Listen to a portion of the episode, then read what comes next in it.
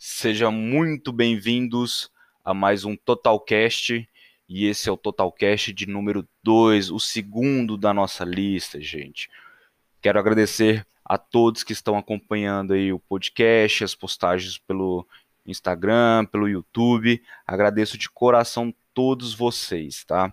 Tem, tem me ajudado bastante, tem ajudado muitas pessoas pelo que eu tenho visto. Tá? Então significa que meu trabalho está sendo ouvido, está sendo acolhido por muitas pessoas. Essa é a ideia central do Total Cash, ajudar vocês a serem melhores a cada dia. Tá? E hoje vamos falar de um problema totalmente corriqueiro na vida de todos os seres humanos, sem exceções. Todos nós temos problemas. Então, basicamente, iremos falar de problemas e como resolvê-los. Então vamos lá. Aconchegue-se aí, pega uma aguinha, fica à vontade e vamos escutar aí. Então, quem nunca teve problema na vida aí, né? Eu acho que já pode ir direto aos céus aí, porque já tá no nível Jesus aí, né? Então é o seguinte, é, problemas na, na vida adulta existem a todo momento, né? Seja na sua empresa, seja no seu trabalho, para você que está começando a vida profissional agora, né? Problemas de faculdade, de estágio, com amizades, relacionamentos, né? Então, enfim, problemas acabam surgindo muitas e muitas vezes. E às vezes a gente não sabe nem como resolvê-los, tentamos aí ficar insistindo, insistindo, e como que resolve isso, como não resolve isso, será que eu, eu deixo para depois? E acaba gerando uma certa ansiedade aí para todo mundo e acaba nos frustrando, né? Tirando sono, às vezes tirando fome, ou então fazendo o contrário, fazendo nós comermos exacerbadamente.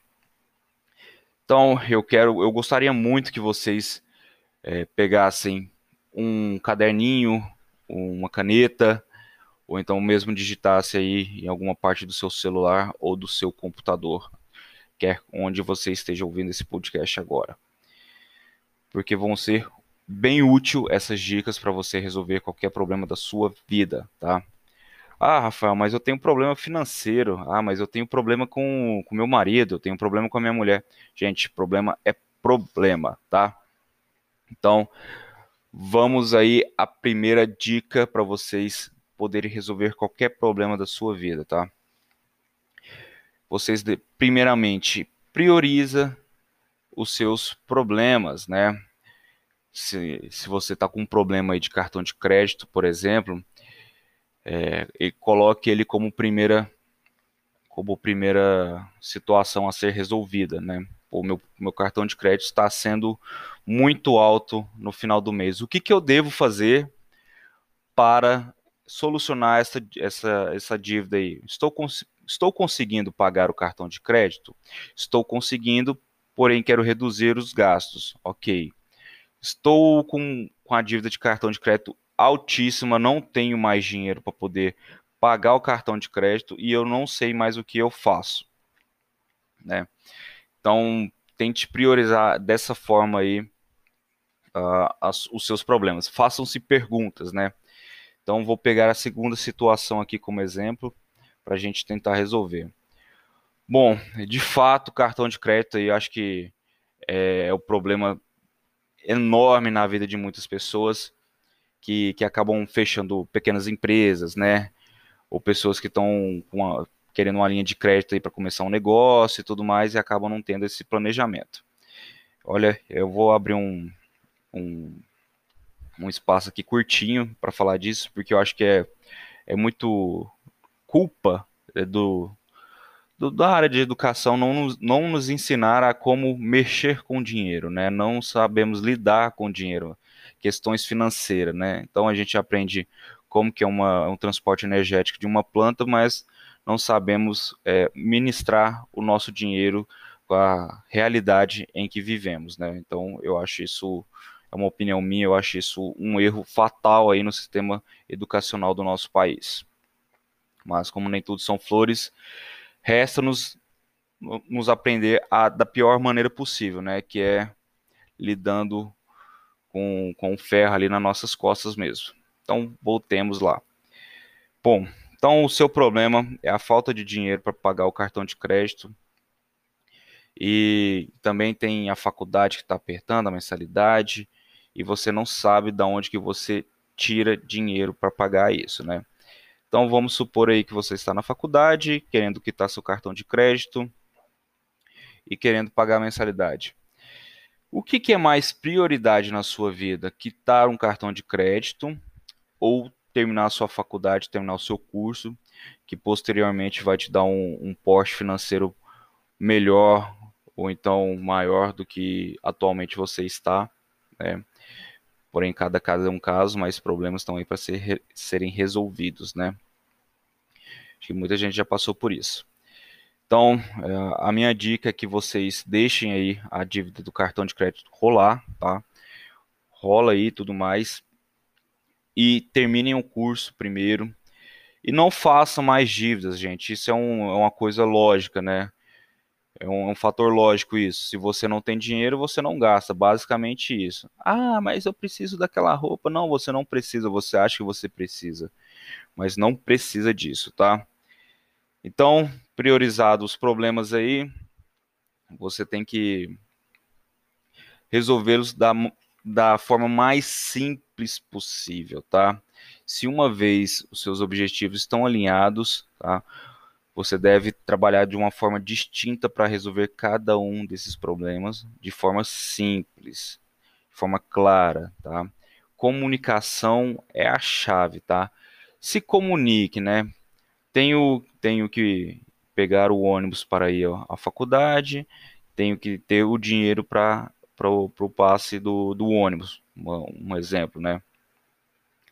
Então, é assim que você se prioriza e executa de forma simples, tá, gente? É, eu gosto muito de, de ler sobre o budismo porque é, ajudou, me ajudou de várias formas aí a resolver qualquer problema financeiro, qualquer problema emocional também, que é uma parte que nós vamos entrar daqui a pouco, né? Porque instabilidade financeira também gera instabilidade emocional, tá? Eu, gosto, eu tô aqui passando um, uma vivência que, que eu situei anos atrás, então espero que ajude pessoas também a, a se recuperarem como eu me recuperei.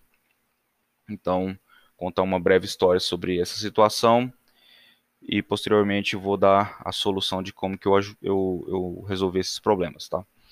Então, é, quando eu estava no último ano da, do meu curso de Educação Física, eu estava lotado em dívidas, é, o meu estágio era por volta de 7 horas por dia, então eu trabalhava, eu estudava de manhã, trabalhava à tarde, voltava para a faculdade à noite, chegava, saía da faculdade, ia para academia novamente, treinava, e ia para casa.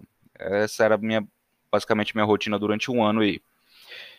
É, por falta de, de controle emocional para lidar com o dinheiro, eu acabei extrapolando um cartão de crédito.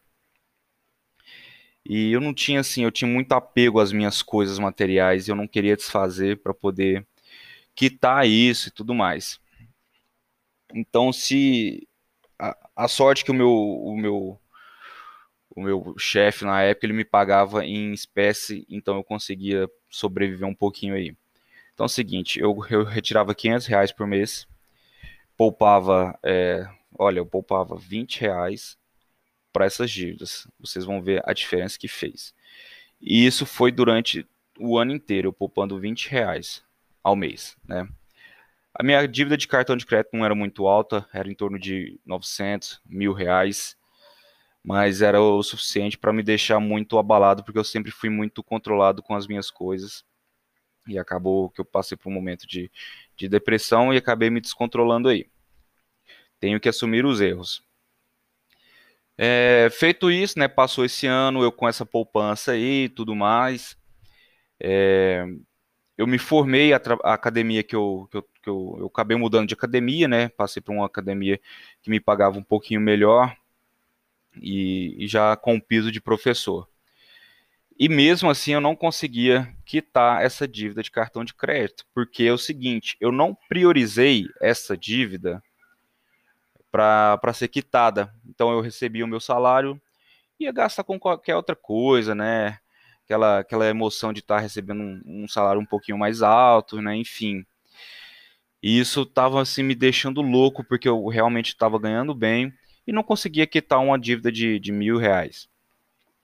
Né? Então eu lembrei que eu tinha no meu cofrinho lá meus 20 reais guardados e tudo mais.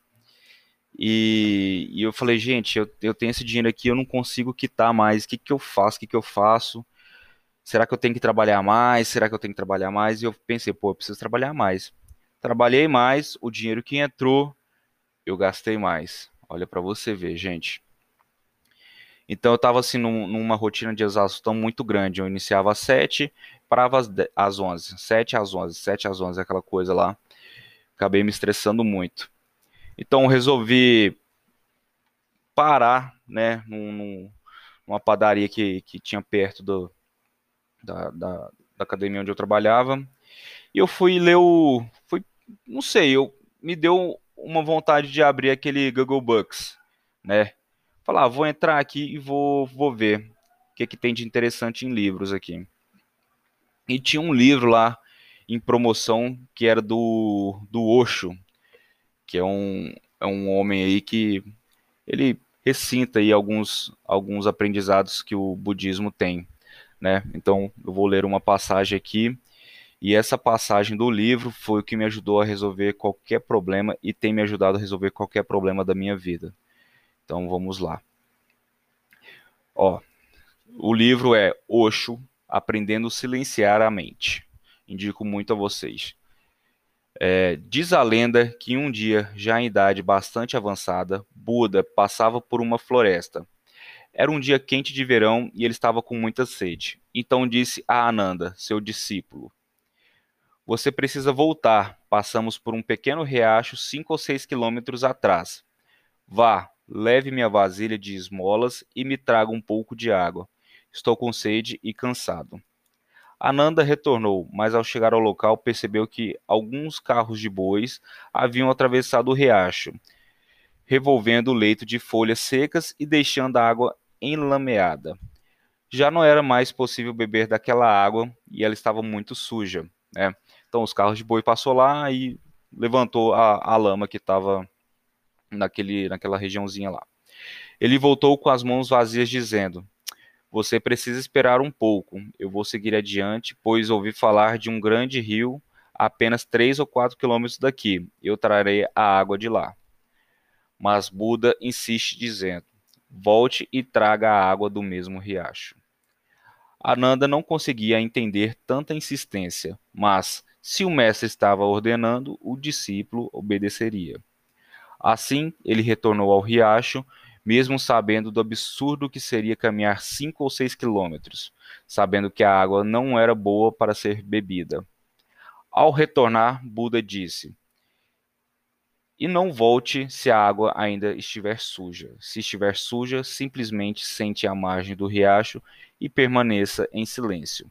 Não faça nada, não entre no riacho, apenas sente a margem em silêncio e observe. Cedo ou tarde, a água estará límpida novamente. Você poderá encher a vasilha e voltar. Ananda retornou ao local. Buda estava certo. A água estava quase límpida. As folhas tinham sido levadas e a sujeira tinha assentado. Mas ainda não estava absolutamente límpida. Assim, ele se sentou à margem e apenas observou o rio fluir. Lentamente, ele se tornou transparente como um cristal e Ananda retornou dançando.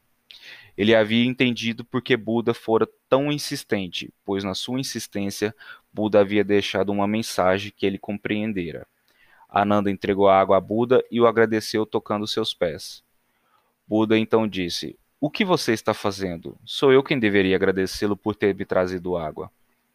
Ananda retorquiu: Agora eu entendo. No início eu estava com raiva e eu não demonstrei, mas estava com raiva porque achava que era absurdo voltar.